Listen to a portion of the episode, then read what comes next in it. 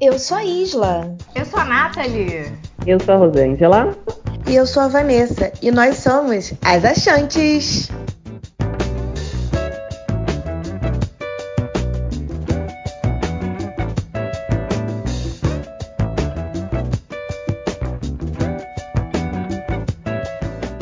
Bom dia, boa tarde, boa noite. Peço licença para chegar onde quer que esteja escutando esse podcast.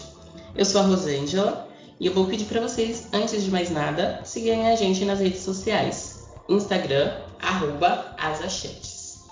O tema de hoje é Nós nos espaços acadêmicos e profissionais. Para dar início nesse bate-papo, eu vou chamar a Nath para contar um pouquinho como que foi o processo dela no ensino fundamental e médio. Bom dia, boa tarde, boa noite, meus lindinhos e lindinhas! E mais um dia! Então, Rô, falando um pouquinho, é, eu estudei no ensino tanto fundamental quanto médio, todo foi num colégio particular. Eu era filha de uma funcionária e eu tinha bolsa de estudos. Eu era uma das poucas meninas negras.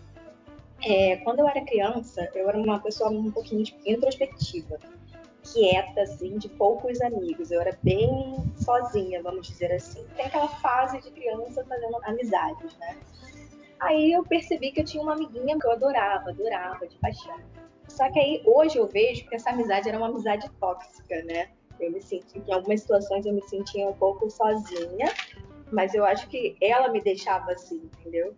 E eu sempre andava com as mesmas pessoas, nós éramos um grupo de oito, a gente sempre tinha a mesma patota, mas eu nunca me senti sozinha nesse quesito, né? E quando a gente mudou de, de classe, eu acho que foi quando eu tinha 12 anos, a gente mudou de turma, a estrutura inteira da série mudou, eu fiquei assim, falei, nossa, conhecer outras pessoas, o que, que eu vou fazer da minha vida, né? Eu falei, ai, que estranho, eu era introspectiva ainda. Eu achava que eu era tímida, mas naquele momento eu vi que eu não era, entendeu? Eu convivi com outras pessoas, e eu vi que as pessoas tinham uma receptividade bem legal de conhecer as outras e estavam disponíveis em aberto. E aí essa convivência foi muito boa. Eu, eu, me senti sozinha algumas vezes no período do colégio, mas aí com relação a, a ver episódios de bullying, com relação ao cabelo, com relação à altura, com relação à cor da pele, né? É, uma das coisas que eu lembro é que todo mundo era bem criança, acho que a gente tinha uns 10 anos, 9, por aí. É, uma menina chegou e falou assim, Nathalie, por alguma coisa, vai clarear sua pele. Aí eu fiquei assim, cara, como? Eu não tenho. Eu sabia que estava errado, eu contei para outras pessoas. Nesse momento que eu fiquei assim, cara, isso está errado, eu me senti sozinha. É, outras pessoas falaram assim, ó, não, isso está errado, você tem que falar com alguém, você tem que falar com a coordenadora, você não pode ficar sozinha. Então, assim, no momento que eu me senti sozinha, eu fui acolhida, né? Então, assim, eu fiquei muito feliz. Porque outras pessoas que não eram do meu círculo de amizades, nem falavam comigo, falaram que, olha, tá errada a situação, vamos nos unir e ver o que que dá, entendeu? Então, assim, no meu colégio, assim, algumas situações eu me senti sozinha. Uma delas foi essa, mas que bom que me acolheram num momento de, de solidão. Fico feliz que você teve nesse momento, né, é, um apoio de pessoas que não eram próximas, mas é, muitas vezes a gente não consegue olhar para o lado e enxergar alguém, alguma possibilidade, alguma ajuda. E que bom que você teve, fico feliz por isso. Meu processo no ensino, né, é, sempre estudei escola pública, os primeiros anos, ensino básico, ensino médio, tudo em escola pública. Eu sempre tive um olhar para mim é, enquanto única. Apesar de ser uma escola pública da periferia, eu, como mulher e negra, eu olhava para o lado e não tinha muitas pessoas como eu. É, três, quatro, entre meninos e meninas, crianças e adolescentes negros. E eu comecei a me questionar sobre isso. E professores eu tive dois. Um era professora de educação física, né? Então para mim foi sensacional ter uma professora de educação física é, que deu para mim hoje um exemplo, né, dentro da área escolar de como ser, de como agir. E eu achei necessário porque eu comecei a enxergar que existiam outras possibilidades, né? Além do que remetia para as pessoas da periferia. É, todo trabalho é digno, mas para mim vinham profissões de base. E ser professor para mim hoje é algo enriquecedor. Também, assim como você, Nath, eu tive um episódio de racismo dentro da escola, foi na quarta série, terceira série. E aí uma amiga minha, Michelle, beijos, amo você. Ela ouviu, né, um menino me chamando de. Falando, na verdade, ele falou assim: é, era uma excursão, e aí ele falou assim: ninguém vai sentar do seu lado porque você é negra. E para uma criança, né, da terceira série, é, eu já sabia que eu era negra, mas eu não sabia que ser negro era ser diferente ou era ser algo ruim para aquela pessoa, né, ou para a sociedade. E aí ela chegou e contou para a professora. E eu lembro que a professora não chamou eu e o menino no canto. Eu lembro que a professora expôs a situação para a sala e eu fiquei chorando, chorando, chorando, chorando. E aí, como eu tenho um pouquinho de perca de memória, eu sou meio Dory. Tem algumas coisas da minha infância que eu não lembro muito. Não tive nenhum processo que me traumatizou, mas eu estou em processo para descobrir por que eu apaguei algumas coisas da minha infância. Pois bem, eu não lembro de que forma essa coisa marcou, né, naquele período. Eu sei que eu lembro até hoje desse ocorrido. E eu lembro também da negligência da professora em me expor, no sentido de trazer é, a pauta para a sala inteira. E o menino pediu desculpa e seguiu, sabe? Nada mais além disso foi feito. Então, é, acho necessário ter representatividade e mudar a visão nos espaços e saber diferenciar o que é bullying, o que é racismo. E muitas vezes as crianças reproduzem o que elas escutam dos adultos. Então isso é muito importante, conversar e começar pela base. Olá, galera. Bom dia, boa tarde, boa noite. então, o meu ensino fundamental e médio foi em escola pública e eu, como vocês já devem ter percebido nas nossas fotos do Instagram, eu sou uma negra de pele clara e como nas escolas públicas a grande maioria é negra, parda, então eu não tive muitas dificuldades nesse sentido. Eu também nunca andei com patricinha, com... não tenho nada contra, tá? Inclusive, acredito que eu tenho até alguma amiga Paty ou outra, não me recordo agora, mas eu devo ter alguma amiga Paty. a Vanessa Paty, Vanessa Afropati. Mas assim, é, pelo meu nível social e até pelo meu estilo de vida mesmo, eu nunca fiquei muito junto dessa galera. Então eu sempre me aquilombei de certa forma, né? E por ser uma negra de pele clara, muitas vezes eu era a mais clara dos meus grupos de amigos. Então, em questão de racismo mesmo, eu sofri pouco na época da escola. Eu estudei numa escola de padres, então era uma escola muito tradicional, muito conservadora. A maioria das crianças eram filhas de casais casados. E eu, né, como disse no, num dos episódios anteriores, eu sou filha de mãe solteira. E isso me excluiu de muitas coisas na época da escola.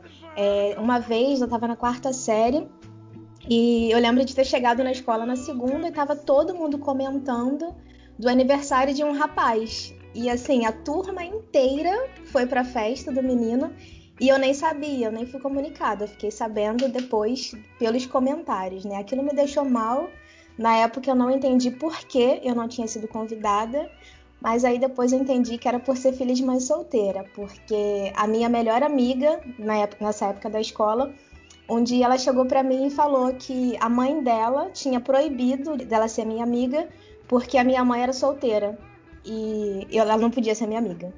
Então, assim, isso eu tô falando para vocês agora com, com, o coração doendo. A minha mãe, eu nunca co consegui conversar isso com a minha mãe, né? Porque foi muito pesado na época, assim. Eu falei, nossa, gente, a minha mãe é tão maravilhosa, por que, que só o fato dela ser solteira me impede de ter amigos, né? Mas enfim, é, esse foi mais o tipo mesmo de solidão que eu tive na época da escola. É... E em questão de representatividade, né? Eu sempre tive professores negros. E, inclusive, eram os melhores professores dessa escola de padre, né? Que eu era no ensino fundamental. Era um professor de história, professor Ronaldo. Até hoje foi o melhor professor de história que eu tive. Ele era sensacional. A turma inteira tinha muito carinho por ele. Já no ensino médio, eu estudei no, na FAETEC, né? Uma escola técnica aqui do Rio de Janeiro. E era o dia inteiro na escola, tipo, de segunda a sábado, de 7 às 7. Foi um período bem interessante da minha vida. A escola pública também, de ensino de muita qualidade, pelo menos na época era. E eu tinha, né, muitos amigos na época, inclusive as minhas melhores amigas, elas são dessa época do ensino médio. E nesse período, o que mais pegou para mim em relação à solidão foi que nós éramos um trio, né? E sempre que tem trio, eu me sinto a do lado. Eu não sei se eu realmente sou a que fica do lado, mas eu me sinto por diferentes motivos. E na época, o que pegou muito para mim nessas relações foi que, como eu falei também nos episódios anteriores, eu venho de uma família muito pobre, então rolava uma diferençazinha de classe. Não que elas sejam ricas, de forma alguma, mas rolava uma diferença. E eu sempre quis fazer curso de inglês, era um dos meus sonhos. E na época as duas faziam e eu não. E aquilo me deixava muito triste, porque elas não gostavam tanto e tinham a oportunidade de fazer, e aquilo era o meu sonho e eu não podia fazer porque eu não tinha como pagar. Então isso eu nunca conversei com elas também sobre isso, mas me deixava um pouquinho mal, né? E, enfim, é, acho que essas foram as questões de, de solidão ou as dificuldades que eu tive no ensino fundamental e médio. Chegou a minha vez. Oi, pessoal, como vocês estão? Espero que estejam bem. Estamos gravando nesse momento de quarentena, onde está sendo bem difícil para muitas pessoas. Então eu mando essa luz aí que espero que chegue até vocês.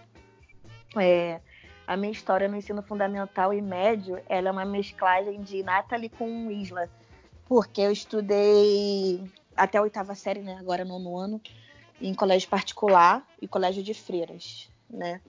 Só que foram dois colégios. No primeiro colégio era engraçado, aspas, porque todo ano tinha uma homenagem às santas católicas, né? E todo ano eu era Nossa Senhora Aparecida. E eu não entendia, né? Na época eu me achava atriz, que eu falei, nossa, todo ano eu sou escolhida. Nossa Senhora Aparecida. Depois eu fui ver que eu era a única negra de várias turmas, assim. E sempre fui só eu.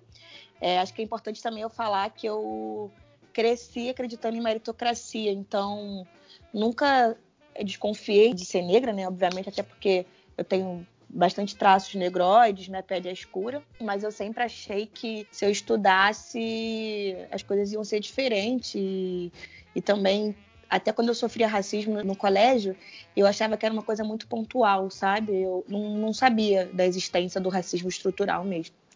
E nesse primeiro colégio, o que me destacou foi isso, assim, o que me vem à cabeça, assim como a rua também eu esqueço bastante, mas eu já consegui na terapia identificar quando eu esqueço das coisas, é quando eu sofro algum trauma, assim. Nossa, alguém foi muito pesado comigo, eu normalmente esqueço daquele fato. Mas eu tive uma professora negra e eu tenho ela nas redes sociais até hoje. Ela nem sabe o quão foi importante para mim, assim, para minha caminhada, principalmente hoje, né? De, de ver que talvez eu tenha sofrido menos alguma coisa porque ela estava lá. É muito louco isso. Mas enfim. Aí no meu segundo colégio de freira, né, continuando o ensino fundamental, eu tenho rinite, sinusite, enfim. E o tempo vira, eu fico resfriada e eu precisava ir ao banheiro para suar o nariz. É, é, isso, gente, eu suar o nariz e eu pedi à professora, né, que lá se levantava a mão e pedia por favor para sair da sala. E ela falou: "Ah, essa neguinha safada toda hora interrompe minha aula". E aí, eu tinha uns 12, 13 anos, é, sei lá, sexto, sétimo ano.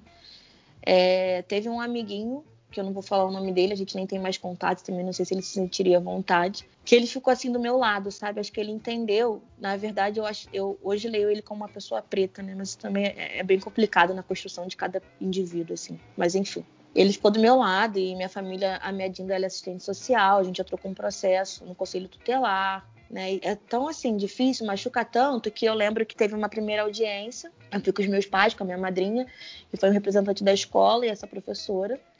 E aí, já numa segunda audiência, é, antes dela acontecer, pessoas responsáveis da escola me chamaram para pedir para eu tirar a denúncia, né? Você vê como é tão louco que eu era uma pessoa com menos de 18 anos e eles me colocaram na parede, né, para tirar. E, e, infelizmente foi assim que ocorreu. Quando a gente chegou nessa segunda audiência, eu retirei a causa, assim. Não, não me arrependo, né? Mas obviamente eu quero ser mãe e eu vou construir meus filhos de forma diferente. Mas para quem eu era naquele momento foi a melhor coisa que eu fiz, né? Fingir que nada tinha acontecido. Mas hoje dói bastante, assim, quando é, a gente volta para esses lugares, assim, é, é bem difícil. Aí, gente, depois disso, meus pais se separaram, né? Quando eu estava terminando o ensino fundamental, e minha mãe falou: Preta, ou você passa para algum colégio público bom, ou vai estudar no Brizolão. Como eu já disse, a questão da meritocracia, né? É, eu ficava, pelo amor de Deus, eu não posso estudar nesse lugar de jeito nenhum. E foi aí que eu passei para três concursos que eu fiz para o ensino médio. É, eu passei em oitavo lugar na FAETEC e foi para lá que eu fui, porque tinham dois colégios que eu queria muito, a FAETEC e o Cefet, que são dois colégios, um é estadual, outro é federal, de ensino médio técnico. E aí optei pela FAETEC, que era o curso que eu queria fazer, que foi de telecom. E aí lá eu entrei, gente, e lá era um mar de gente preta, coisa maravilhosa, né? E tá com os meus. Mas infelizmente a gente sabe que era um mar de gente preta porque era um colégio público. E lá, assim, não tive muita solidão nesse sentido, né? Eu tinha muitos pares. Mas uma coisa que eu acho importante destacar aqui é como o ensino médio técnico, que é a grande maioria são de pessoas pretas, eles fazem com que você caminhe para não fazer faculdade. Não sei se com a Isla foi assim, mas eu fiz também numa FATEC, mas em outra unidade. Conforme eu passando os anos, eram aulas de segunda a sábado, iam diminuindo as matérias é, do ensino médio, você ia tendo mais matérias do ensino técnico, ou seja, você não estava preparada para ingressar numa faculdade. Eles não te preparavam para isso. E talvez hoje isso mexa muito comigo por entender, né? Sou muito grata pelo meu ensino técnico, apesar de nunca ter exercido, mas me abriu muitas portas hoje até para a profissão que eu exerço, né? Conhecer pessoas, enfim. Mas ali, pouquíssimas pessoas que estudaram comigo caminharam para a faculdade. Hoje, alguma dessas pessoas, sei lá, 10 anos depois, estão fazendo faculdade mas eu lembro que no terceiro ano eu queria muito passar numa e as pessoas falavam: ah, não, já tá bom aqui o, o ensino técnico.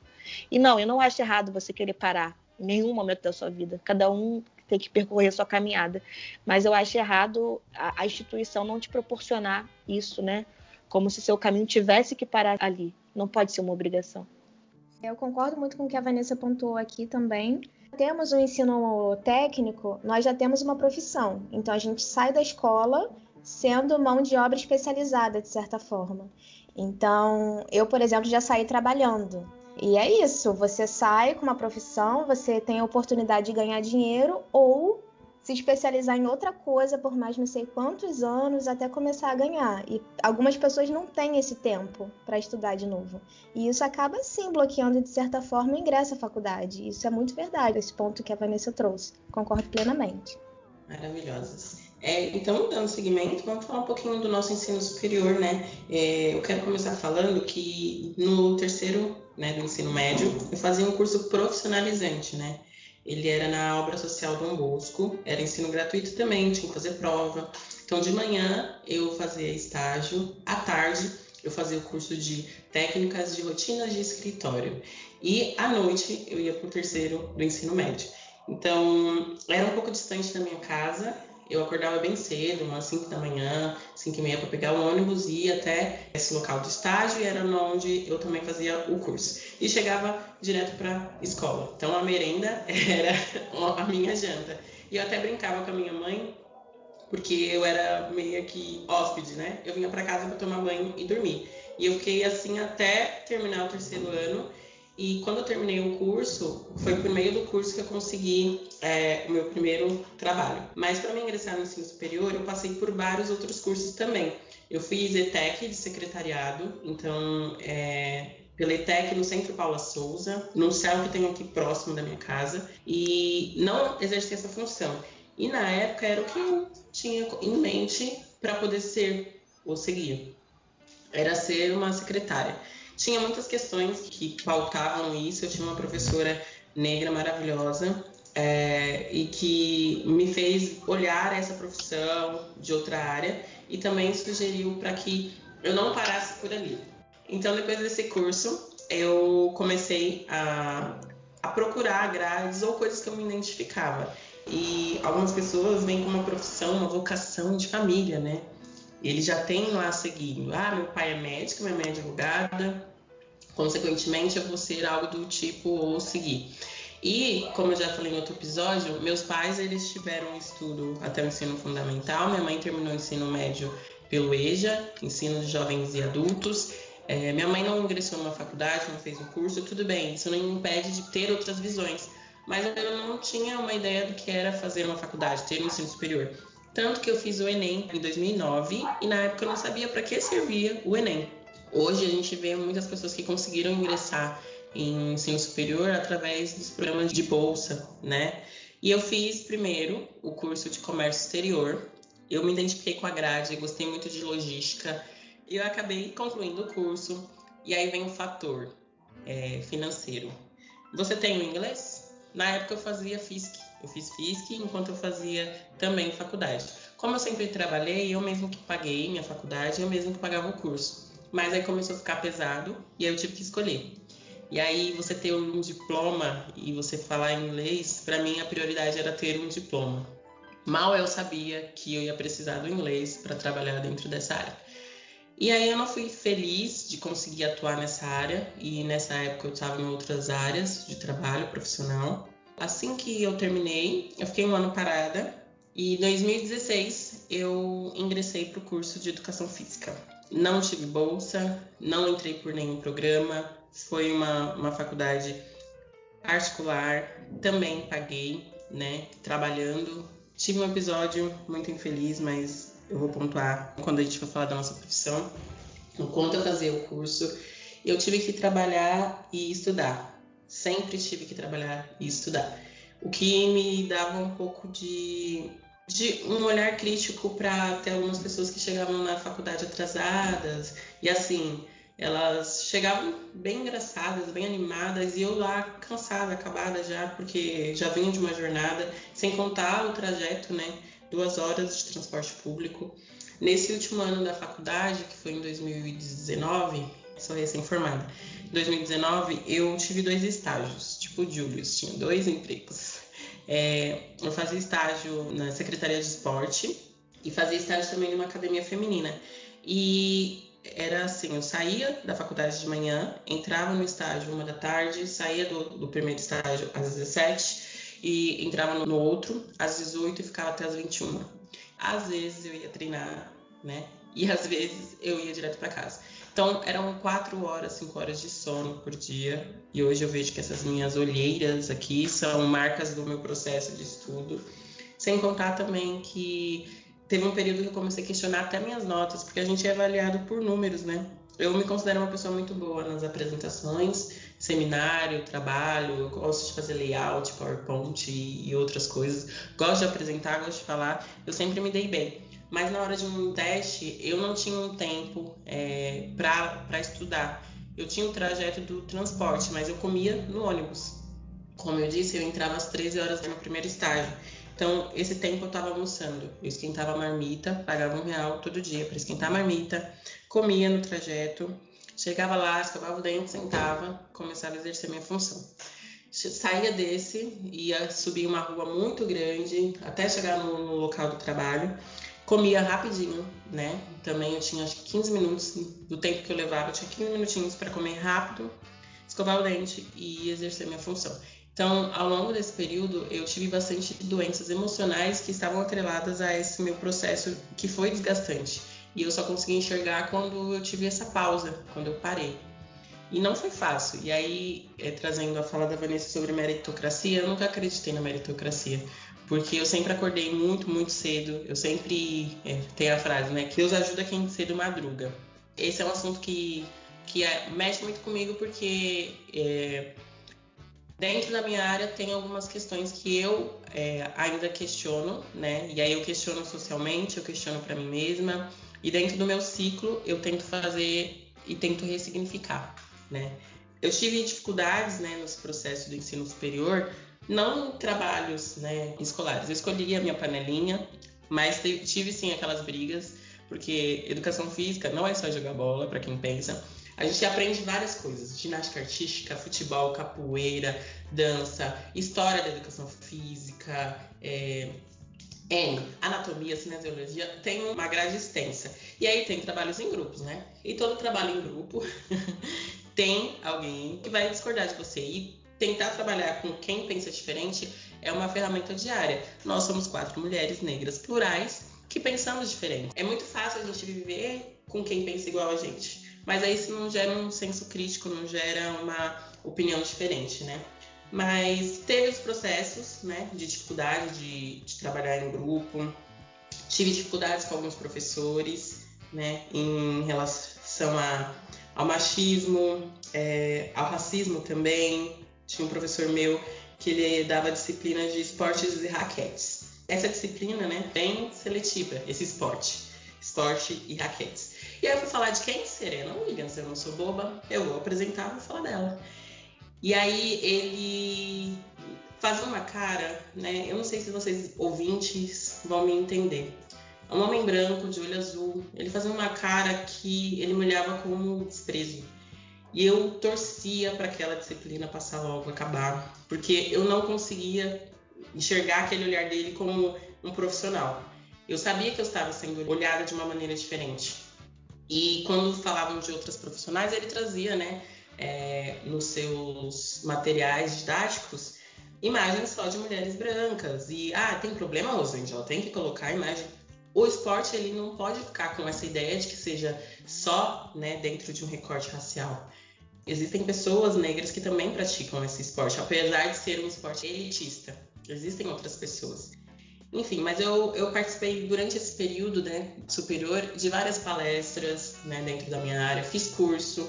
Então, só é, para finalizar essa parte, a educação física era dividida em dois segmentos: ensino é, para você trabalhar nas escolas, que é a licenciatura, e o bacharel. Eu tenho os dois. Quando eu estava na licenciatura, eu já estava olhando lá na frente, né? Tava já olhando o bacharel. Porque a gente não tem tempo, a gente não pode perder tempo, a gente sempre tem que estar um passo à frente.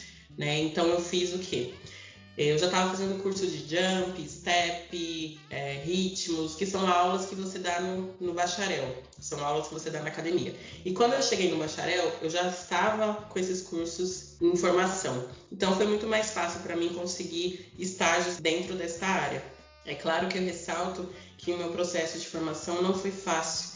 Eu perdi bastantes oportunidades que eu julgo que eu teria outra visão, mas Lá na frente eu vou entender o porquê eu perdi. Eu perdi estágios em uma grande companhia que tem espalhado pelo mundo, que traz esse segmento de esporte, lazer. É, eu perdi um estágio onde era uma academia de alto padrão e tem uma marca de roupa também. É, por quê? Porque eu estava na licenciatura e eu não podia fazer estágio estando na licenciatura no bacharel. E aí, quando eu cheguei no bacharel, eu já não podia é, fazer o estágio, que eu também perdi numa escola é, bilíngue, porque eu já tinha passado do, do ensino para a escola, já estava no outro processo, então eu também perdi. E aí eu comecei a questionar, eu falei, nossa, não está dando certo nada. Até que no último ano eu consegui um estágio dentro da minha área, saí da empresa onde eu estava trabalhando e arrisquei. E é, e é isso, não foi fácil. É, ainda não é fácil, principalmente para quem está chegando agora no mercado. Como eu falei, a educação física é ampla. Ela te dá várias, várias opções. Você tem que se indicar com uma e falar assim: eu quero me especializar, eu quero é, trabalhar dentro dessa área, porque não dá para ser polivalente. Às vezes o mundo te obriga a ser polivalente dentro da sua área, mas não dá. Vamos lá, eu aqui de novo. É, sobre o meu ensino superior. Bem, meu ensino médio foi na FAETEC e como a gente conversou antes, é um ensino técnico, então você já sai do ensino médio com uma profissão, você já pode trabalhar, né? E isso para pessoas que têm a necessidade urgente de uma renda acaba te limitando um pouco de ir direto para a faculdade, e foi o que aconteceu comigo. É, na época do ensino médio eu fiz o, o Enem, né? E eu ganhei uma bolsa para educação física, que é o que eu gostaria de ter feito, porque eu amo dança, eu queria ter trabalhado com dança e tal. Só que essa coisa toda, nossa, você vai trabalhar com educação física, você vai viver de quê? Você vai comer o quê? Você vai fazer o quê? Então veio toda essa cobrança, eu não tinha com quem contar e tal, e se eu fosse estudar nesse momento, eu não teria como trabalhar e a minha família não tinha como me manter só estudando. Então eu fui abrir mão da bolsa de educação física e comecei a trabalhar. Aí, na verdade, eu fiz um, um estágio né, de segurança do trabalho, que, é, que foi o meu ensino técnico. E desse estágio eu fui para uma empresa, já trabalhando como técnica e tal. O tempo foi passando e eu senti essa necessidade de ir sim para a faculdade. Aí prestei o Enem de novo, consegui uma bolsa foi uma bolsa do ProUni de 100% e eu sou muito grata ao governo dessa época porque mudou a minha vida. Eu não tinha condições nenhuma de, de estudar e eu consegui. Era uma vaga e eu consegui essa vaga porque eu sou foda. É... Nunca errou. Nunca errei. Perfeita sem defeito. então, eu sou humilde, tá? Só para deixar claro aqui. Não é sempre que a minha bola tá alta assim, não. Aí é, eu moro em Itaguaí e a bolsa que eu ganhei era para o centro do Rio. Então eu não tinha como continuar trabalhando e estudar. Só que naquele momento da minha vida eu falei assim: não, agora eu vou estudar. Então eu pedi as contas do trabalho e fui estudar no centro. Foi quando eu conheci Vanessa, em 2009.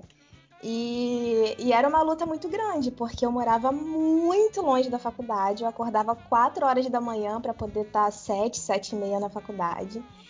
E para voltar, era só de manhã, né? Era só meio período, mas aí eu chegava tarde em casa e tal. E nessa época, bem, na verdade, eu comecei, como eu disse antes, meu sonho era fazer um curso de inglês. Então, quando eu comecei a trabalhar, né, antes de ir para a faculdade, eu já ingressei no curso Não, de gente, inglês. Peraí. Isla, eu preciso falar isso. Gente, essa menina, eu estou cortando a falar dela porque eu preciso falar isso de verdade. Conheci a Isla na faculdade, né? Só a questão do curso de inglês que eu tô querendo falar desde quando ela começou a gravar. Fico até emocionada. Conheci Isla, a Isla falou que mora em Itaguaí. Para quem não é do Rio, Itaguaí é muito longe da cidade do Rio de Janeiro. É muito longe. E aí vi aquela menina baixinha andando do trem de mochila. E aí a gente se conheceu lá por algum motivo, né? Que a gente é bem diferente, mas o nosso santo bateu. E aí eu falava assim, menina, você vai embora correndo por quê, né? Depois da faculdade. Ela falava, eu tenho inglês, porque um dia eu vou morar na Alemanha. Eu não sei se nessa época ela já estava fazendo alemão também, depois você fala. E eu falei assim, olhei para ela e falei, menina, tu vai morar na Alemanha como? como que tu vai morar na Alemanha? E a bichinha falava inglês, e eu já fazendo 30 anos de curso de inglês e nada saía da minha boca. E ela foi, né? Vocês já ouviram em outros episódios. Mas eu lembro do dia que ela me mandou uma mensagem: vamos jantar? Eu falei: vamos, o que, que foi, né? Muito tempo sem ver. Tô indo embora. E essa bicha fez o inglês, fez o alemão e foi morar na Alemanha. Eu queria muito compartilhar isso com vocês. Agora você pode seguir. Então, Vanessa, Vanessa me atropelou aí, tirou, tirou o meu mérito de contar a minha própria história, mas tudo bem. Te amo assim mesmo, tá, amiga? É, então, como eu tava falando, né, é, fazer inglês era um dos meus sonhos. Então, assim que eu saí da escola, fui pro estágio de técnico de segurança. Eu já, acho que no meu primeiro salário, eu já fui procurar uma escola de inglês para estudar. E, enfim, eu comecei o inglês. Aí, depois de sair do estágio, fui trabalhar mesmo como técnica. Aí, eu fui para faculdade, né? Consegui a bolsa do ProUni e fui para faculdade lá no centro. Aí, eu tive que parar de trabalhar. E quando eu larguei o trabalho, né? Eu separei o dinheiro lá de um ano de curso de inglês para não ter que parar de fazer o curso, porque eu sabia que a minha mãe não tinha como pagar para mim. E foi assim. Aí chegou um tempo, é, eu fiquei lá no centro do, do Rio por três semestres. Só que aí eu já não tinha mais dinheiro, a reserva que eu tinha feito do trabalho antes não dava, eu precisava voltar a trabalhar. Só que como eu morava muito longe e tal, é, aí, como já tinham aberto engenharia aqui perto de casa, aí eu mudei o campus e comecei a trabalhar aqui. Aí foi aquela coisa, trabalhar em obra de dia, estudar à noite. E assim, foi bem pesado, sabe? Foi bem pesado mesmo. Eu demorei a me formar por conta disso. Eu fiz a faculdade em sete anos, porque não tinha condições. Era muita coisa. Mas, assim, é, eu não, graças a Deus, eu não precisei pagar, né? Isso foi um diferencial.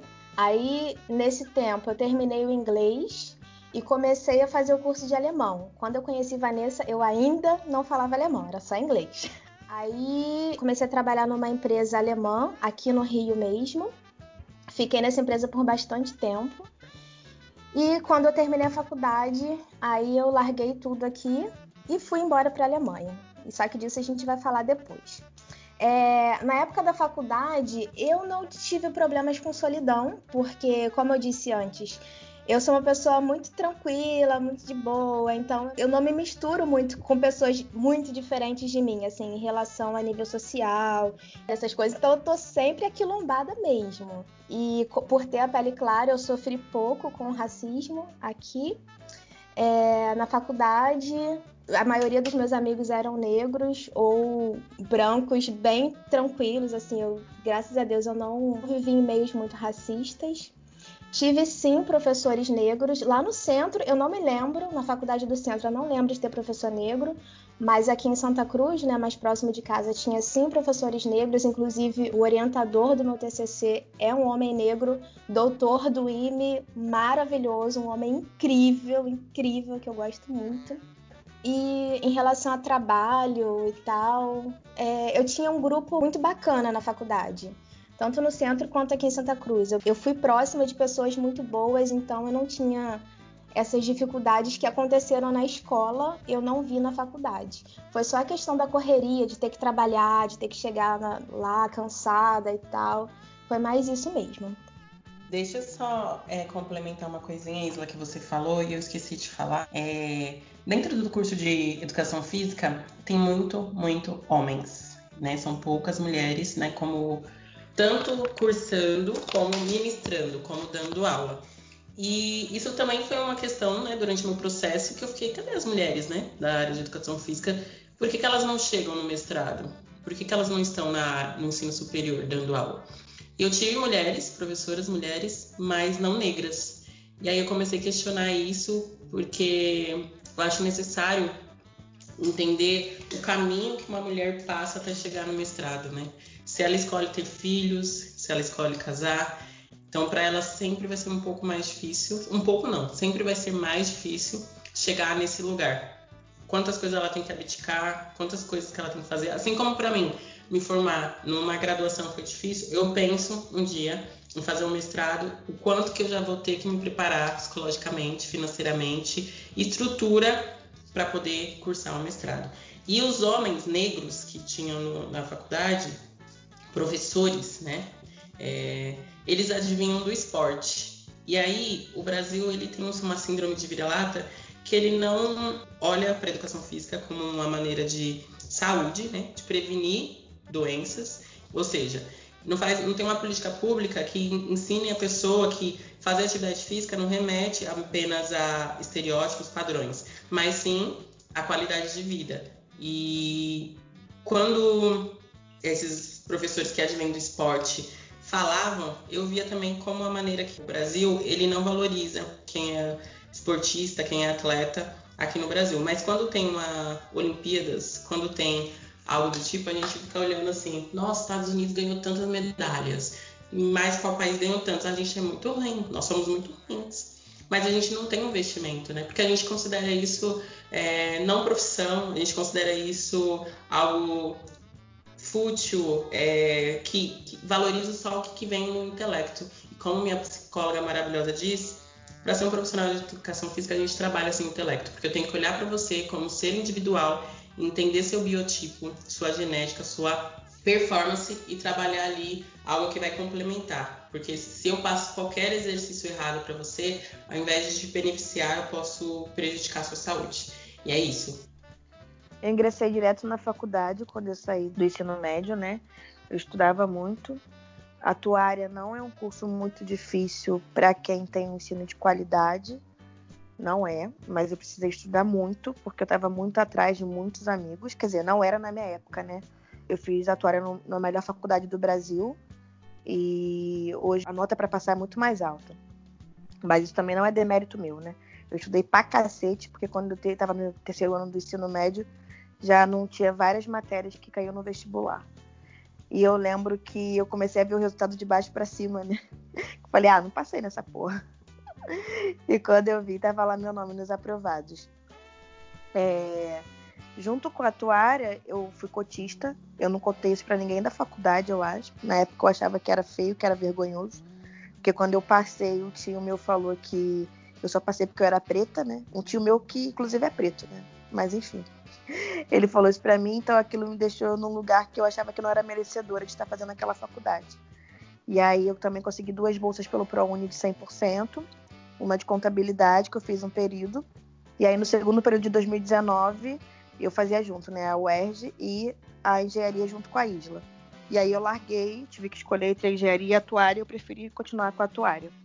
E eu continuei nessa caminhada. Me formei em quatro anos, certinho, bonitinha, CR que as empresas pediam na época. Deu em nada, gente, mas eu fiz lá tudo que falavam para mim que era o importante, né? Sempre ajudei em casa, mas nunca trabalhar uma necessidade para comer, sabe? Era uma necessidade minha, assim, para ter minhas coisas.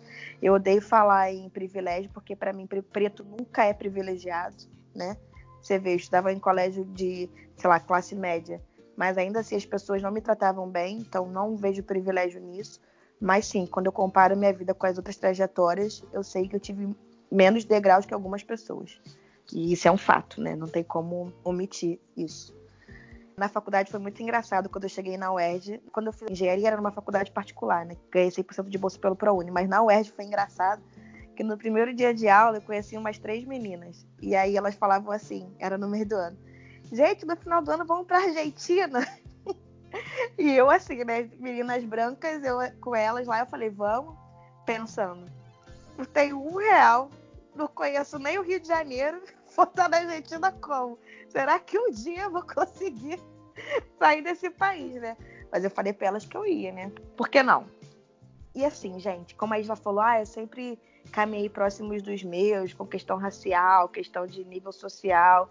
Eu nunca tive essa oportunidade. Também não é uma reclamação, né? Mas, cara, não é. Faculdade pública não tem pobre. Hoje, principalmente em curso de exata. Hoje em dia, eu acho que isso está crescendo muito por isso que eu gosto muito do governo do Lula, que pôs lá as nossas cotas raciais, né, efetivamente. Maravilhoso, não adianta, porque hoje eu vejo mais pretos e pobres na faculdade. Na minha época já tinha a cota, né? Eu entrei por essa política, mas eram pouquíssimos pretos e pouquíssimos pobres, que nem eu. Então, assim, não, não tinha isso. Caminhar com uma pessoa que é pobre, não tinha. E aí, eu sempre me achei diferente, mas ainda assim, ainda era pessoa preta que acreditava em meritocracia. Até um professor chegar no meio de uma, de uma prova, assim, falar para mim que eu não ia conseguir fazer aquela prova, que eu não tinha capacidade para fazer aquela prova. Uma sala de 90 pessoas, 60 ou 90, ele falou isso para mim. E realmente, gente, eu entreguei a prova em branco para ele, e foi a única matéria que eu reprovei na faculdade porque eu criei pânico desse professor. Não vou falar 100% que não tive professores pretos, talvez a Nathalie lembre de algum, que a gente fez na mesma faculdade, na mesma instituição, mas eu não me recordo de pessoas pretas não vejo muito hoje na área que eu trabalho, trabalhando, imagina na faculdade. E aí terminei, como eu falei, entrei na faculdade. Logo em seguida eu já estava trabalhando, né? Não era mais estagiária. Comecei a pagar uma pós-graduação. Aí veio o desemprego, mas aí acho que já entra na outra parte que a gente vai falar da questão profissional. Eu terminei minha pós. Eu escolhi finanças porque eu precisava abrir meu mercado. Porque na época eu já era analista, mas era para uma empresa terceirizada. Então, sempre foi meu sonho atuar na área efetivamente, né? Sem ter medo de romper um contrato como aconteceu. E aí, depois de um bom tempo, eu comecei a trabalhar com saúde. Aí, hoje eu tenho duas pós-graduações, que é uma em finanças e outra em gestão de saúde, que eu fiz para me especializar na área que eu estava atuando. É, eu não precisei parar a faculdade e, por ter essa oportunidade, era um pânico para mim atrasar a faculdade. Eu não aceitava isso. Eu não entendia com os meus amigos que tinha uma condição financeira bacana, tinha todo o apoio dos pais, reprovavam matérias. E ainda ouvia muito assim, ah, mas é faculdade pública, sabe? Problema, né? Que quando você paga, você tem aquele medo de gastar mais dinheiro. E eu ficava assim, gente, você tem tudo para terminar essa faculdade logo, para estar no mercado de trabalho, para ser. Está reprovando milhares de matérias. Então eu não me permiti reprovar nenhuma matéria, só reprovei essa que eu falei, porque eu tive pânico do professor. Hoje eu vejo que foram milhares de questões raciais na faculdade que eu não conseguia enxergar, né? Milhares, assim, de, de postura de professor, de aceitação da minha fala. E que você só percebe, infelizmente, quando o negócio vem na tua cara, assim, né? Pessoas que acreditavam que o mundo era mais igual, mas enfim. Eu fiz muitos estágios até conseguir ser analista e eu lembro que em um dos estágios, uma amiga me indicou, uma amiga que eu fiz estágio na época do ensino médio, do ensino técnico, para trabalhar nesse lugar. E aí, né, aquela coisa de network. Quem me colocou nesse lugar foi um diretor a pedido dessa minha amiga. E minha chefe falou para mim: a gente vai renovar o seu contrato, mas eu não gosto de você. Eu tenho que te engolir aqui. E ela é uma pessoa extremamente racista. E eu ficava assim, paciência, né? Mas desde então eu soube que não seria fácil a caminhada, ter um CR bom, como as pessoas me falavam, estar em dia com a faculdade. Eu lembro que a família do meu namorado falava: Nossa, Vanessa é muito estudiosa, como se eu amasse estudar. Eu gosto de estudar, sempre gostei. mas eu estudava porque eu precisava, porque me falavam que se eu estudasse eu ia conseguir alcançar meus objetivos, não só por amor ao estudo, que eu sempre gostei, né? E também acho importante falar que na faculdade eu tive duas amigas negras, né? Uma é a Nathalie e uma outra amiga, e que isso meio que encobriu essa questão racial, sabe, de identificação, que eu consegui ver pares próximos. E, gente, sentir sozinha é na vida, né? Infelizmente, ainda hoje. Você escolhe fazer exatas, você consegue estudar no colégio particular, você consegue fazer faculdade pública. Infelizmente, eu acho que talvez hoje já tem sete anos que eu sou formada, tenha diminuído muito. Mas você tá sozinha. Ou tem pouquíssimas pessoas perto de você. Quando saí do ensino médio, eu entrei direto na faculdade. Eu prestei meu primeiro vestibular para pedagogia e economia. Economia eu não passei. Aí no ano seguinte eu prestei para atuária, passei. E o curso de atuária é um curso até o, os dois primeiros anos são bem difíceis, eu vou te dizer, porque o ciclo básico é de cálculo, a maioria das matérias são bem exatas, é mais ou menos a grade de engenharia, estatística, e assim, uma das matérias cruciais é cálculo 1. Tem gente que faz cálculo uma vez, duas vezes, três vezes. E numa turma de 60 pessoas, como eu gostava muito de matemática e eu já fazia curso de matemática antes de entrar na faculdade, no colégio, fazia um curso extracurricular, para mim matemática sempre foi muito fácil. Então, numa turma de 60 pessoas, duas pessoas passaram e uma delas era eu. E eu fiquei muito feliz com isso. Eu falei, ah, gente, não é tão difícil assim. Tipo, eu fiquei, caraca, cara, que legal, eu passei, que bom, mas eu achei super normal para mim nesse episódio antes de entrar na UERJ, né, em Ciências Atuariais, na época tinha um programa de incentivo ao estudo, mas duas semanas antes das aulas começarem, eles tiveram um curso, né, que é uma revisão do ensino médio. E nessa revisão eu conheci uma amiga minha muito querida. Beijo, Dani, te amo. E a gente se identificou logo de cara. Eu não me senti sozinha naquele momento de ou mudança de ambiente, né? Ensino médio, faculdade. E quando eu fui para a faculdade, meu maior receio era me sentir sozinha real, porque eu não era uma pessoa que fazia tantas amizades facilmente. Meu primeiro contato era esse. E na faculdade, pelo menos pública, você tem contato com várias pessoas, apesar de ser elitizada, né? pessoas de diversas idades, desde 19 anos a 40 anos. A gente tinha um amigo nosso que ele era mais velho, ele não tinha 40 anos na época, não. Hoje ele tem 40 anos. Mas na época ele não tinha 40 anos, a gente zoava ele, ó, oh, você é velho, você é velho. Mas assim, era muito legal essa, essa diversidade, né? De, de pluralidade da, que a faculdade proporciona, pelo menos a UERJ me proporcionou. E nesse curso, eu estudei com a Vanessa, a gente tinha um grupo de sete meninas. Três eram negras e quatro eram brancas. E a gente não via muito essa diferença de tipo, ah, a gente é plural, não tem essa, entendeu? Eu também acreditava em meritocracia, tipo, olha, você tem que estudar muito, você tem que batalhar muito. É normal você acordar cedo e ir pro trabalho e chegar em casa cansado, você tem que tirar duas horas para estudar e você tem que dar seu jeito, não importa. Não interessa se você dorme todo dia quatro, seis horas por dia, que não é indicado, um dia sua memória não vai rolar. O sistema funciona assim, entendeu? eu tinha noção de que eu precisava me esforçar muito para me destacar, mas eu não tinha a obrigatoriedade de trabalhar enquanto eu estudava para ajudar em casa, entendeu? Eu acho que eu sou felizarda nesse sentido. Nem todas as pessoas tiveram essa mesma oportunidade que eu. Eu comecei a minha carreira, né, como o meu primeiro emprego, vamos dizer assim, foi sendo professora assistente, auxiliar em matemática, tipo um, apoio, né, de um ensino particular para as crianças e adolescentes. Depois eu consegui meu primeiro estágio. Depois desse estágio, eu fui para outro estágio e fui efetivada. Quando eu fui efetivada, eu tranquei um pouquinho a faculdade, porque a faculdade ela toda hora entrava em greve. Eu falei, ah, cara, só falta o TCC para eu me formar. Então vou trancar isso aqui, depois eu vejo. Aí aconteceu que eu fui demitida, né? Eu falei, nossa, e agora? O que, que eu faço? Eu preciso voltar com a faculdade. Para eu ter um emprego, eu preciso ter um diploma. E quando eu me peguei, tipo assim, ah, eu vou ter que fazer o TCC. Eu falei, cara, eu tô sozinha, pelo amor de Deus, como é que eu vou, vou fazer o TCC? Eu tenho que correr atrás de professor e não sei o quê. Eu falei, cara, e aí? Só que aí, eu me. De novo, mais um episódio que eu fiquei assim, falei, cara, eu tô sozinha? Será que eu tô sozinha? E vários amigos meus falaram assim: não, o que, que eu posso te ajudar? É uma recomendação de um, de um artigo, de um livro no cálculo? É para reler seu TCC? Eu faço a formatação. Graças a Deus, eu fui muito felizarda nesse episódio de término da faculdade, né? consegui, graças a Deus, me formar. Eu não me formei em quatro anos, eu queria ser Vanessa, ter me formado em quatro anos, bonitinho, direitinho.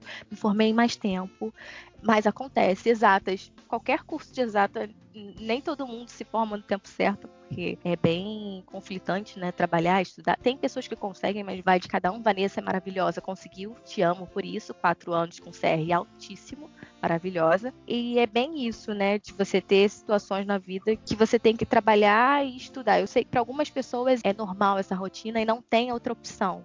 Mas para outras, como a Vanessa mesmo falou, tipo, ah, a faculdade é pública, porque ah, ah, vou fazer de novo essa matéria. Algumas pessoas elas tinham esse pensamento. Quando eu me formei, eu pensei, e agora? O que, que eu faço? Estou desempregada, formada. O que, que eu faço? Né? Eu falei, ah, então vou fazer uma especialização. Que... Só que especialização você tem que ter money, eu tinha que ter investimento, e na época eu não tinha. Eu falei, ah, vou fazer uma segunda graduação, mas segunda graduação tem que ser pública, não existe a possibilidade de ser particular. Aí eu fui, fiz vestibular de novo, depois de tanto tempo, fiz vestibular para estatística na UERJ. Tinha possibilidade na UERJ de você fazer uma prova internamente, né?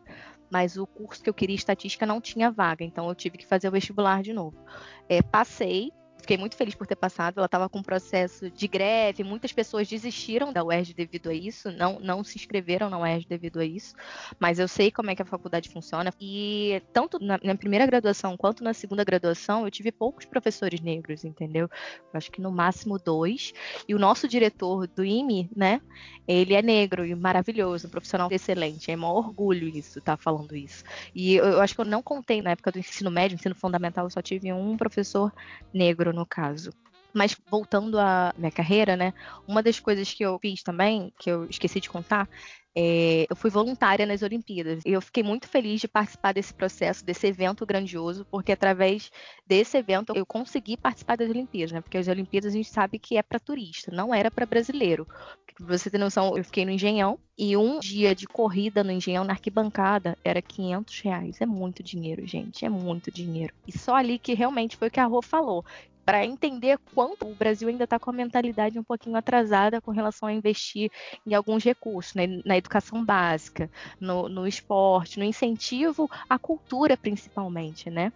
Mas voltando um pouquinho na faculdade, um dos momentos que eu senti sozinha foi na segunda graduação, no início, né? Essa, essa diferença de idade. A garotada de 19, 18 anos entrando na faculdade e eu mais velha, apesar dessa cara de novinha, de menina de 18, 19 anos, que eu nunca vou envelhecer, gente, eu sei disso, maravilhosa. Mas eu, eu senti um conflito, um choque de ideias, né? Eu me senti um pouquinho sozinha, afastada dessa geração, né? E voltando um pouquinho da minha atuação profissional, eu me vi num mercado de trabalho com todos os requisitos, né? Formada, fazendo a segunda graduação, com inglês, e tô buscando aí no caminho, tô, tô na minha luta aí. É, vou falar um pouquinho da minha trajetória profissional e o que permeou de solidão. Talvez algumas aqui, como a Roja apontou, tenham questões por ser mulher, né?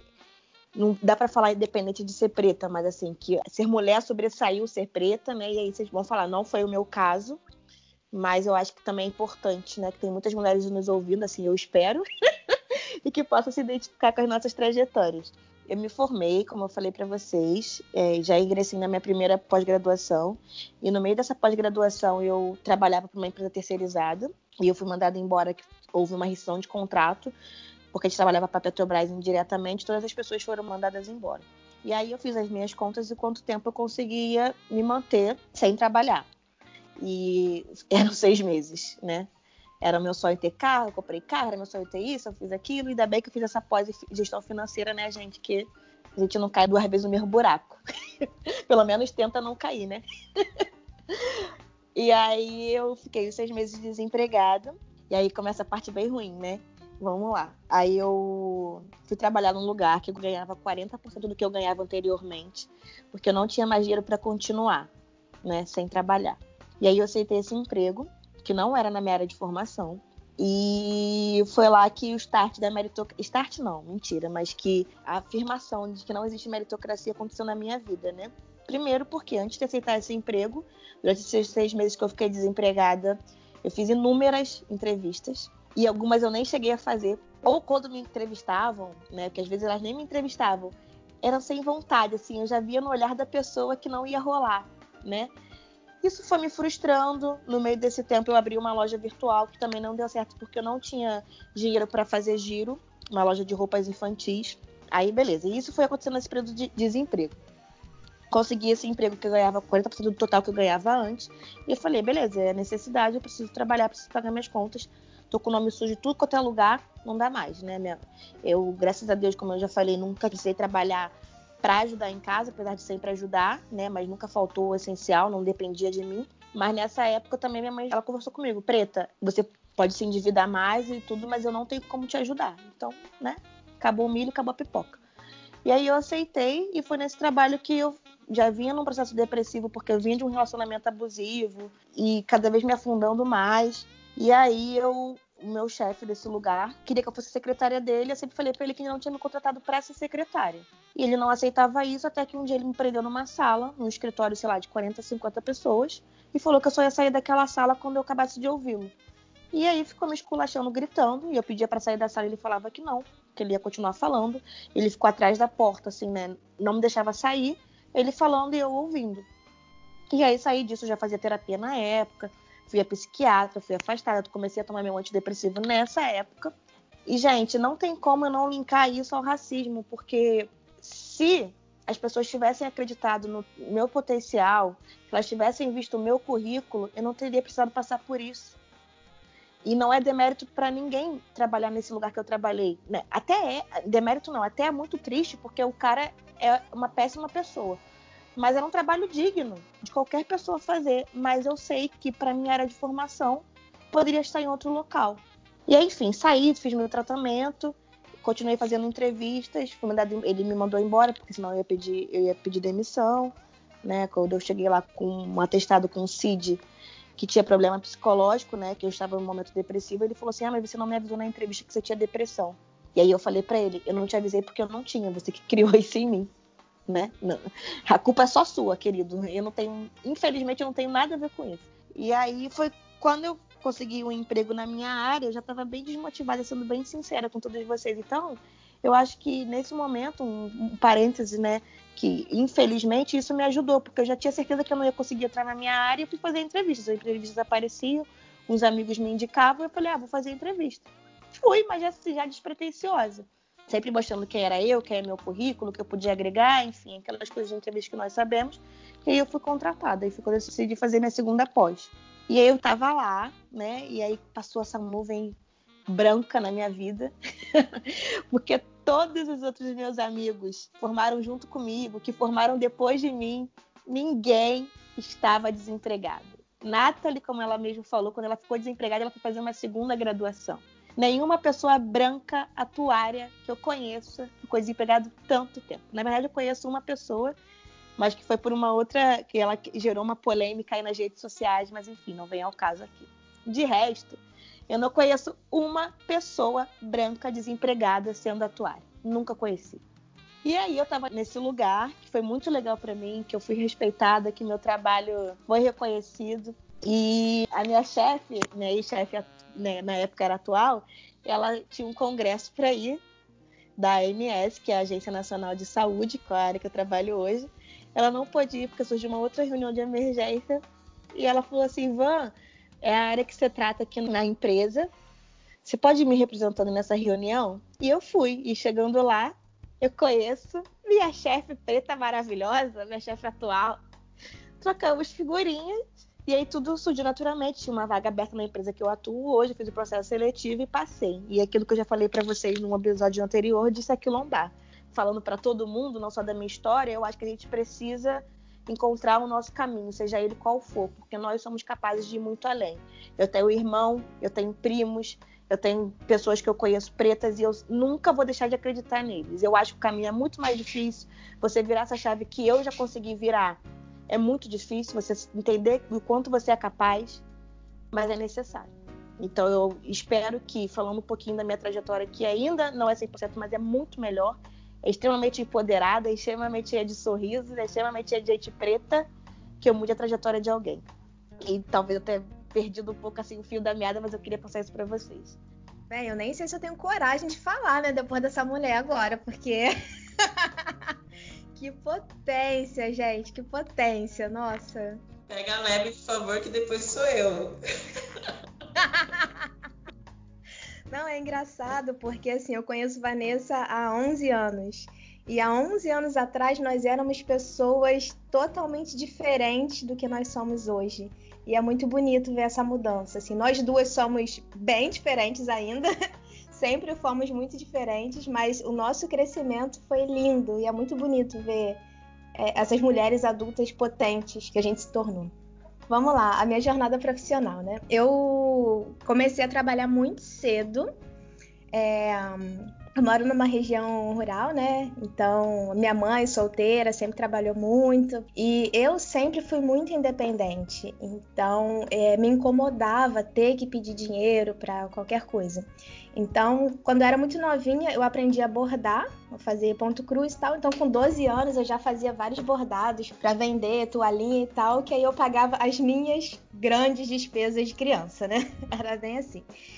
É, aqui onde eu moro tem muitos sítios de evento e tal, então lá pelos 15, 16 eu trabalhava nos fins de semana, primeiro como garçonete, aí depois eles descobriram meu talento como bailarina, e eu comecei a dançar nos sítios, nos fins de semana, e eu adorava, né? Porque eu adoro dançar e ainda ganhava para isso, era maravilhoso. Isso tudo, né, junto com a escola, porque eu sempre fui muito aplicada, sempre estudei muito. Assim como a Nathalie e a Vanessa, eu acreditava sim na meritocracia, eu achava que a gente tinha que se esforçar muito e que quem se esforçasse com certeza ia chegar a algum lugar, mas isso com o tempo foi me mostrando que não é bem assim. É, eu sempre me esforcei, eu cheguei nos lugares que eu cheguei pelo meu esforço, mas eu sei que eu tive certas oportunidades que muitas pessoas não têm. Então, a meritocracia é algo que já não existe de forma alguma na minha cabeça e eu sou grata por ter entendido isso. Enfim, durante a, o ensino médio, né, eu estudava de segunda a sábado, nos domingos eu dançava no sítio. Depois eu saí do ensino médio, fui direto trabalhar, né, fui fazer o estágio. Do estágio eu tive um chefe lindo, um chefe que eu amo muito, que eu preciso falar o nome dele, é o Juliano Brito, que é um exemplo de pessoa para mim é, pessoa profissional e tudo. Acabou o tempo do estágio, então ele me indicou para um trabalho e eu já comecei a trabalhar em obra como técnica de segurança. Depois, né, como eu já falei, comecei a fazer engenharia civil. Parei de trabalhar por três períodos, depois eu tive que voltar a trabalhar por questões financeiras mesmo. Continuei a faculdade trabalhando em obras e estudando. E Logo que eu voltei a trabalhar, eu fui parar numa empresa brasileira, fiquei lá por alguns meses. E por um milagre da vida, uma amiga estava no lugar certo, na hora certa, ficou sabendo de uma vaga numa empresa alemã e me indicou, porque nessa época eu já falava inglês.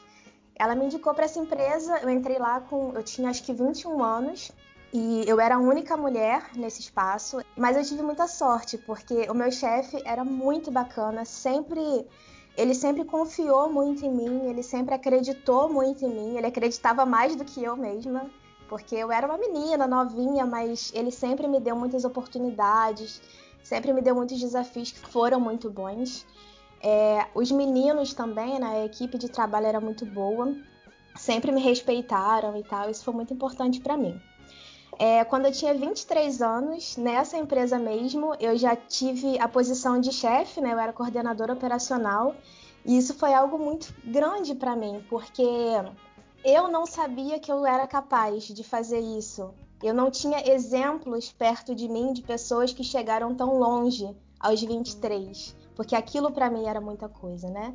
Mas é, o meu chefe mostrou que eu podia sim e foi muito bacana e aquilo, a convivência com eles e tal, me mostraram que era capaz de muita coisa.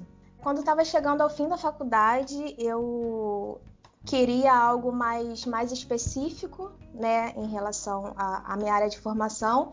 Então eu saí dessa empresa de forma muito pacífica, que eu ainda tenho contato com as pessoas, eu amo muito os amigos que eu fiz lá. Mas eu saí dessa empresa, fui para uma outra empresa mais especializada mesmo em engenharia civil e fiquei por um ano, que também foi uma empresa muito legal, que eu conheci pessoas maravilhosas. É, uma delas, inclusive, estudou comigo na faculdade, é, trabalhou comigo nessa empresa. Depois, ela foi para a Alemanha por minha causa e tá lá ainda, tá bem lá. E foi muito bacana esse tempo nessa empresa. Então, quando eu saí da faculdade, eu fui para a Alemanha. Eu fui na cara e na coragem mesmo. E eu passei um ano morando com uma família alemã, porque eu precisava aprender mesmo o idioma. Antes de ir, eu já tinha estudado aqui, mas é diferente, né? Quando você não precisa falar o idioma. E alemão não é tipo inglês, que a gente vê em todo lugar, que a gente pode praticar, sei lá. Alemão é bem mais complicado. Então, eu fui para a Alemanha em agosto de 2016 e passei um ano estudando a língua, morando com uma família alemã. Foi muito difícil. É, eu me sentia muito sozinha porque a vida de um estrangeiro é realmente complicada. E a Alemanha, acho que a Europa em geral, não somente a Alemanha, eles não veem estrangeiros como aqui no Brasil. Aqui a gente vê um estrangeiro e já abraça, já quer tomar uma cerveja e tal. Lá é totalmente diferente. E é um país, né, assim, pelo menos as pessoas que eu conheci, eu não quero eu não quero generalizar e dizer que são todos assim, mas os meios em que eu estive inserida e as pessoas que eu conhecia, é, eles não aceitam muito bem essa questão de, do estrangeiro, eles se veem sim superiores, e isso é muito ruim. É, depois de um ano né, aprendendo a língua, eu tive a oportunidade de começar a trabalhar lá.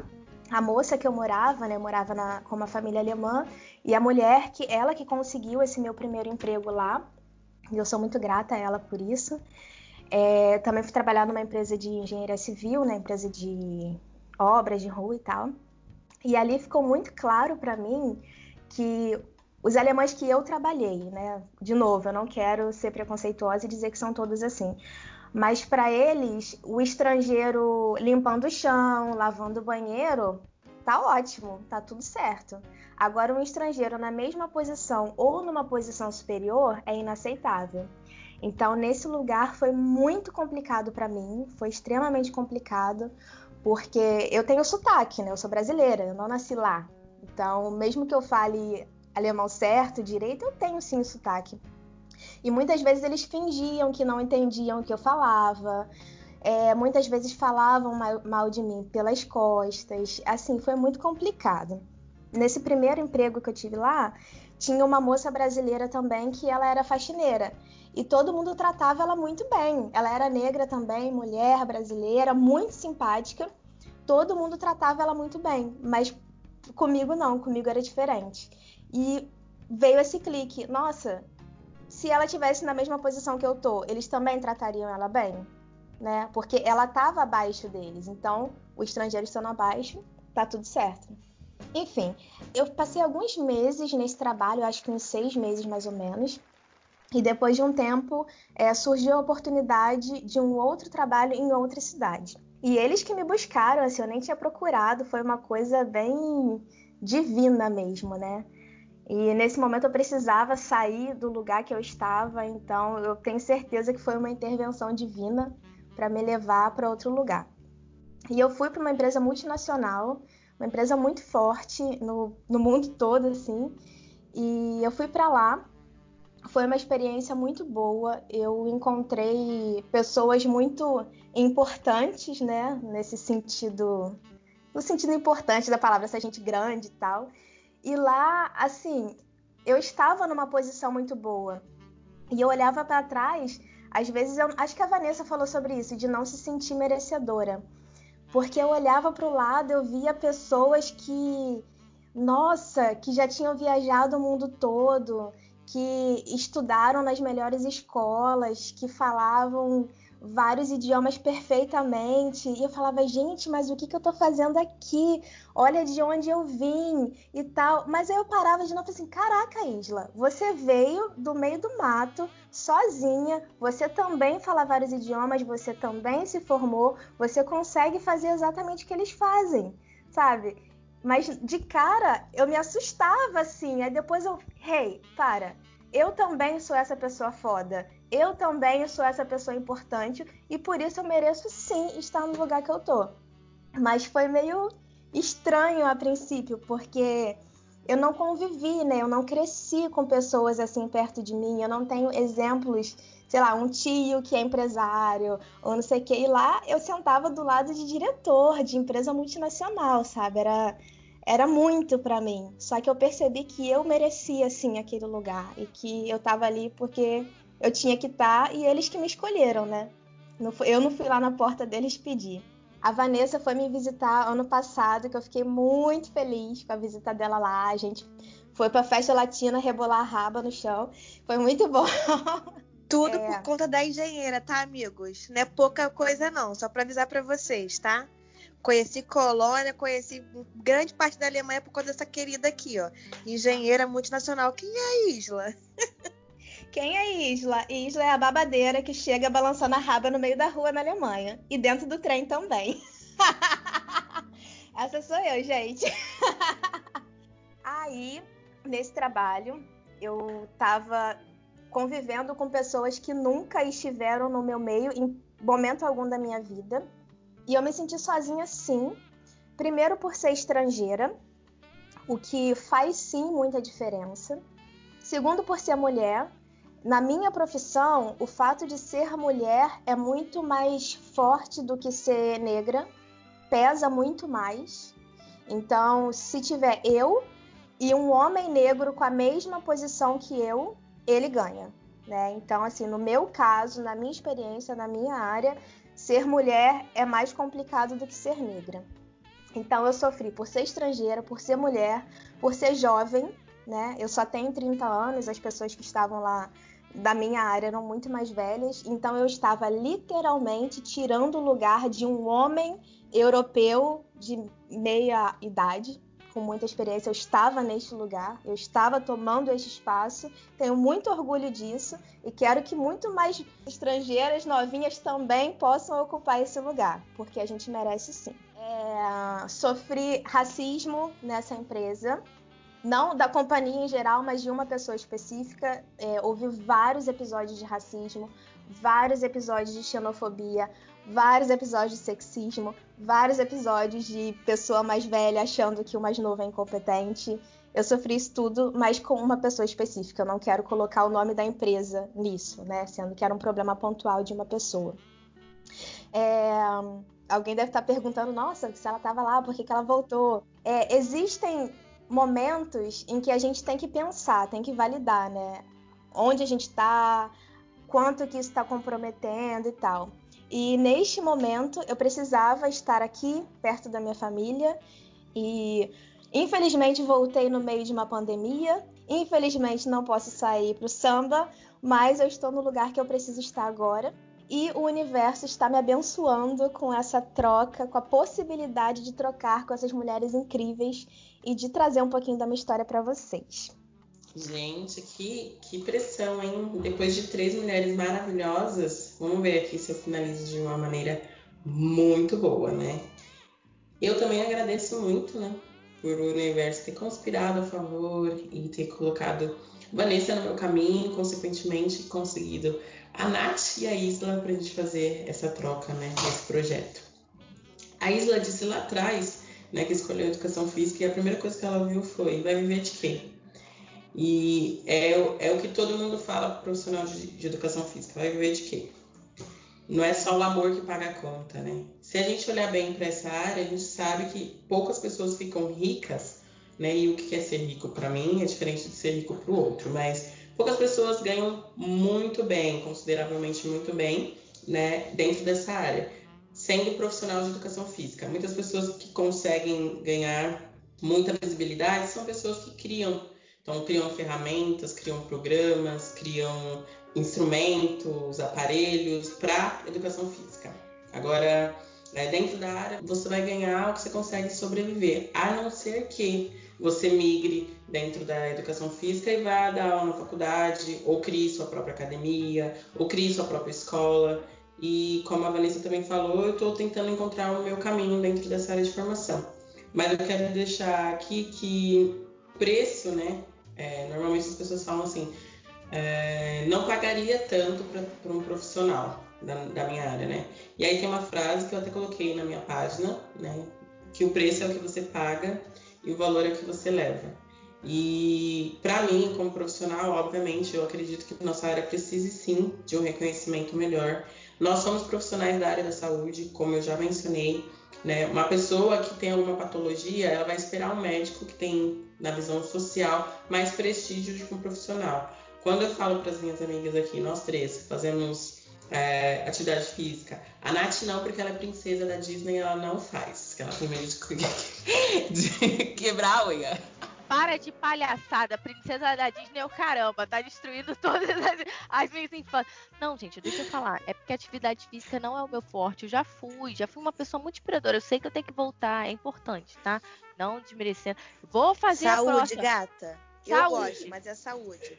Enfim, é, eu não posso colocar goela abaixo para a pessoa, né, que ela tem que praticar atividade física, mas como foi dito, é para saúde. Mas como população preta, a gente coloca outras prioridades na frente ao invés da nossa própria saúde, que a Vanessa trouxe aqui, como você mencionou, você teve um processo depressivo. É claro que não foi é, só atividade física, né? Teve a terapia, teve pessoas, mas você me contou algo sobre a corrida e como que foi bom para você a prática da atividade física, né, para sua vida e para te tirar desse processo de depressão.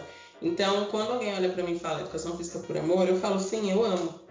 E eu quero muito que um dia tenha um reconhecimento, um prestígio. Então, quando a sociedade acordar e olhar para o profissional de educação física com igualdade, eu acredito que muitas, muitas coisas podem mudar também nesse cenário de pessoas que morrem de é, colesterol, diabetes e outras doenças que são prevalentes, doenças crônicas não transmissíveis, que são por hábitos de vida.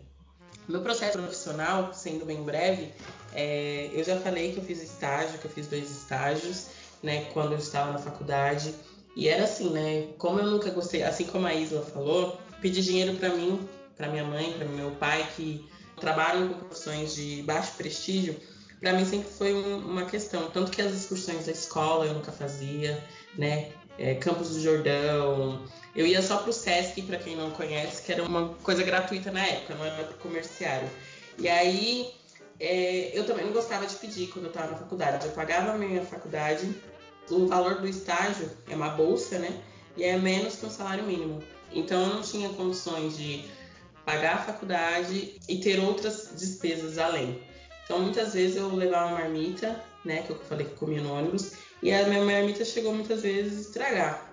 E eu sei que eu tenho um ciclo familiar muito extenso, mas eu não pedia para eles, né? Então eu tinha que fazer um cálculo e saber quanto que eu podia gastar naquele mês que eu conseguiria pagar minha faculdade e de repente não levar marmita e comprar, né? E eu tive muitos amigos, né? Eu até agradeço o Guilherme que, que um dia me salvou, minha marmita estragada, eu não tinha levado dinheiro e agora vou ficar com fome até nove da noite. Ele foi e pagou minha marmita. É, dentro da formação profissional, eu passei por outras áreas antes de me formar em educação física. Então, eu fiz comércio exterior, eu trabalhava numa instituição católica como telefonista. Depois, eu fui para uma corretora de planos de saúde e eu era administrativo, cuidava de contratos de plano de saúde. E depois, eu fui para outra corretora, fiquei por mais dois anos, que foi nesse, nesse ambiente que eu tive uma um processo de racismo. E aí meu, eu fui perseguida, não só pela minha cor, mas também por estar fazendo um curso que não condizia com a área. Eu trabalhava no setor financeiro.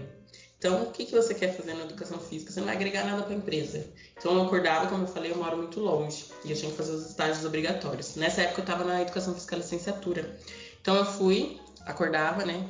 Pensei que eu acordava cedo, mas a Isla falou que acordava quatro. Eu acordava às cinco.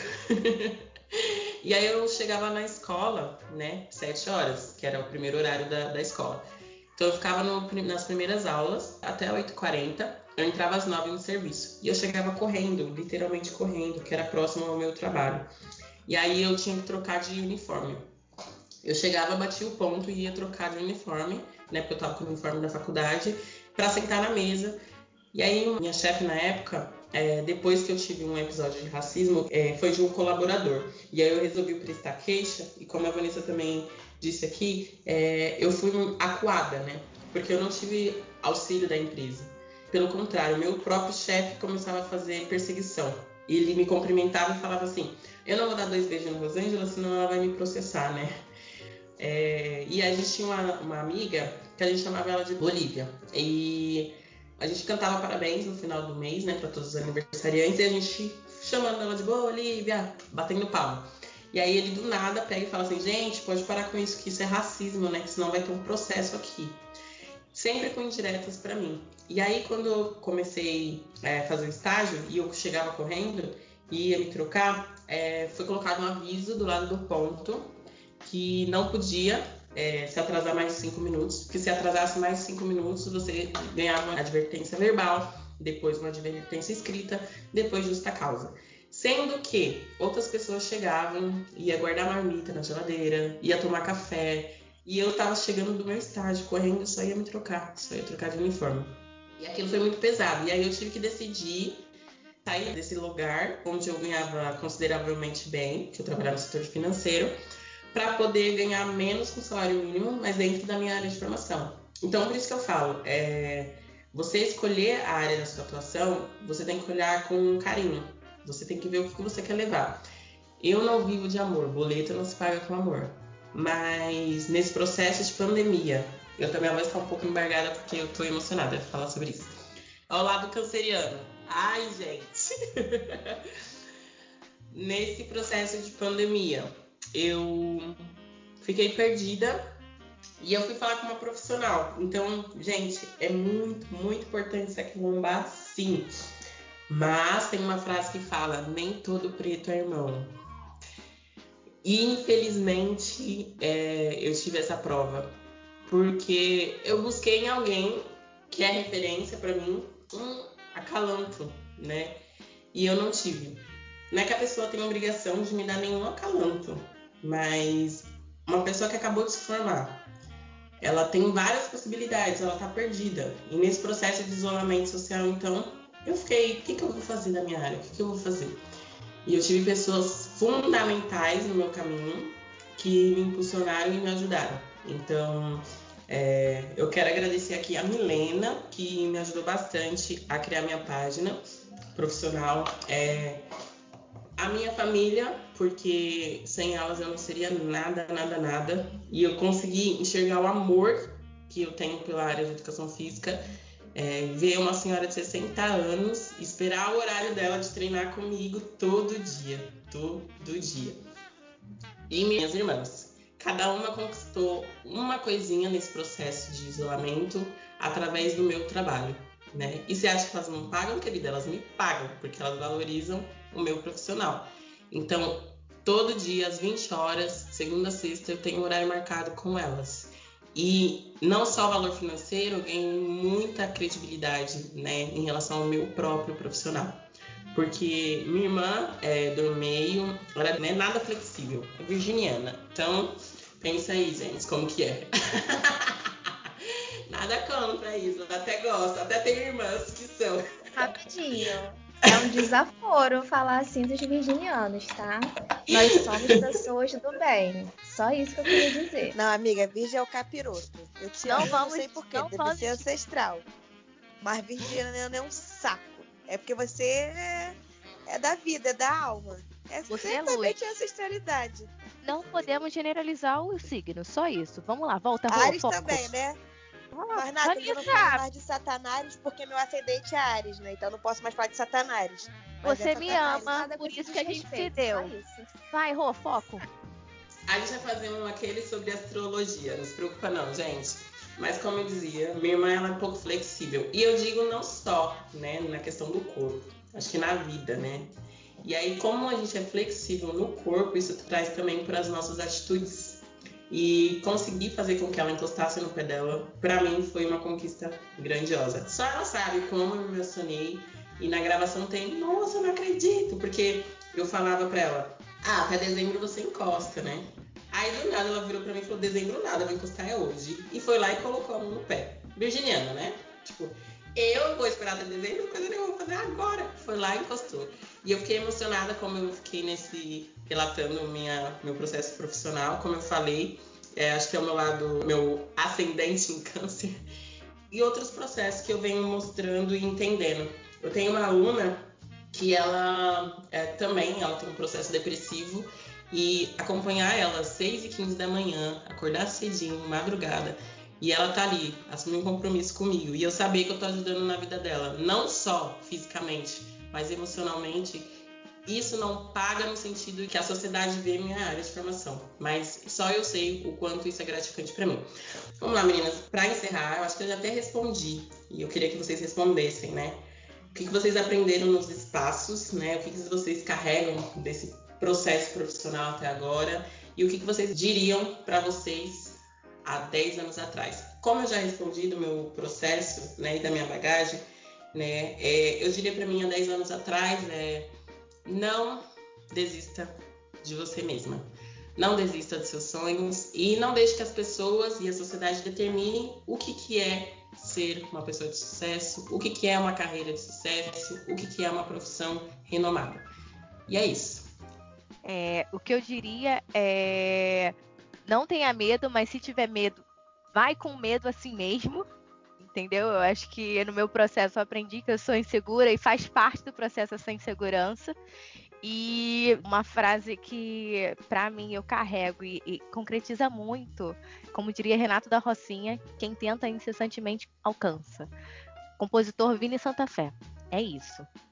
Queria trazer de novo Juliano Brito, que foi o melhor chefe que eu tive até hoje. E com ele eu aprendi que a gente sempre tem que trabalhar com verdade e respeito com a outra pessoa que a gente está trabalhando. Se a gente tiver respeito e verdade, tá tudo certo. E o que eu diria para mim, há 10 anos atrás, era continua aí que vai dar certo, no final dá certo. É isso. O que eu falaria para mim há 10 anos atrás é que as coisas não são tão simples como a gente acha, né? Essa coisa de estuda que vai dar certo, talvez não. Não é talvez não para desestimular ninguém, mas é talvez não porque cada um tem o seu processo, o seu caminho. E o bando de pedra que vai encontrar nele, de pessoas que não vão te abraçar, que não vão te acolher. E aí, eu fiquei hoje responsável para falar também é, o que eu espero daqui a 5 anos, 10 anos, em nome das achantes, né? E acredito que todas as meninas compartilhem dessa ideia comigo. A gente, essa semana, teve uma reunião de falar sobre o que a gente espera desse nosso trabalho, que está muito lindo, modéstia à parte, né? Nós somos maravilhosos. E mais uma vez eu agradeço a todas vocês porque eu estou conseguindo falar, eu estou amando falar, eu estou me amando cada vez mais. Vocês são processo disso, vocês são parte disso, né? Processo, não só processo, vocês são parte. Queria destacar a história da Rô. Eu não acho bonito romantizar a pobreza, romantizar a dificuldade. Eu acho que isso cansa demais, isso traz um monte de coisa ruim para você ter que lidar no futuro e talvez você nem tenha condições financeiras, psicológicas, ambientais de lidar com isso. Mas eu acho que a história da Rô hoje, não menosprezando nenhuma das nossas histórias, de nós três, serve muito de exemplo para quem está nessa situação que nem ela está, que são a maioria dos nossos pretos vivem a mesma história, ou história muito parecida com a dela, ou pior. Então, de deixar um, um alento de que a gente consegue, sabe? sem romantizar mais uma vez, porque não é fácil. E eu acho que nosso propósito das achantes não é romantizar ser preto, romantizar ser pobre, romantizar vir da onde a gente vem. Inclusive, a gente quer proporcionar para os próximos uma sociedade diferente, né? um mundo diferente. E o que eu deixo aqui também, em nosso nome, é que daqui a 10 anos, 5 anos, né? Vamos, eu, vamos ser otimistas, é que mais pessoas pretas ocupem esses nossos espaços, né? Que mais pessoas pretas tenham voz, e que a gente não precise fazer um podcast porque a gente quer falar. Que a gente faça um podcast porque a gente simplesmente quer. Porque a gente está fazendo um podcast porque a gente precisa. E nunca ninguém nos deu ouvido. E chegou a nossa vez.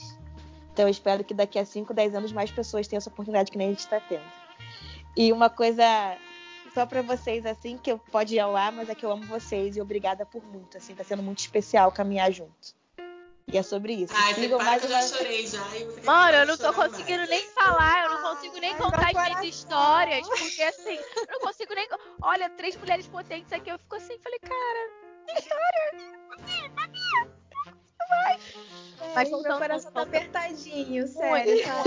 Tá? Que mas programa. Quando eu, quando eu falei quem tentar incessantemente, porque assim, é a nossa luta diária. Todo mundo fala assim, não, tenta que um dia vai dar certo.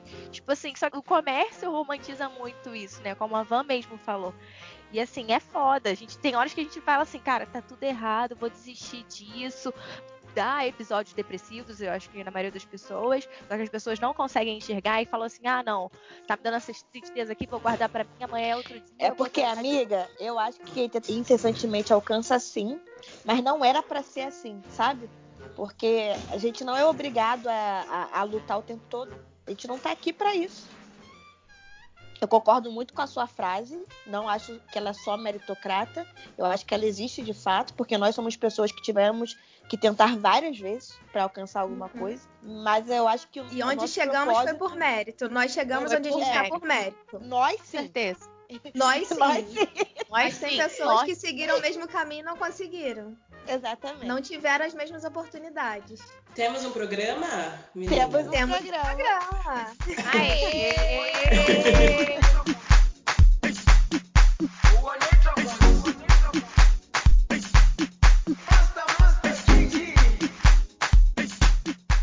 A dica de hoje é a série Eu Nunca.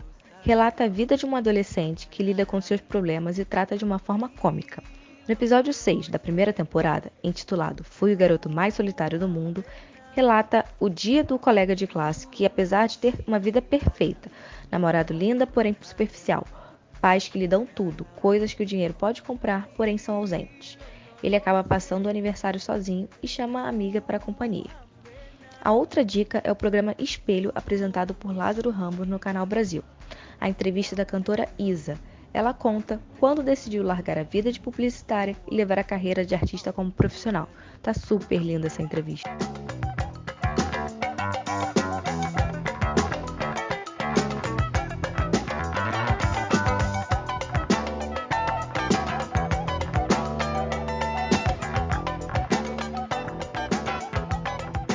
Isso, sua maravilhosa, seu maravilhoso. Muito bom ter vocês aqui com a gente. Sigam a gente no nosso Instagram, As Achantes. Vocês vão perceber que é tudo feito com muito, muito, muito carinho para vocês caminharem juntinho com a gente. Como a nossa querida Rô fala, beijafros!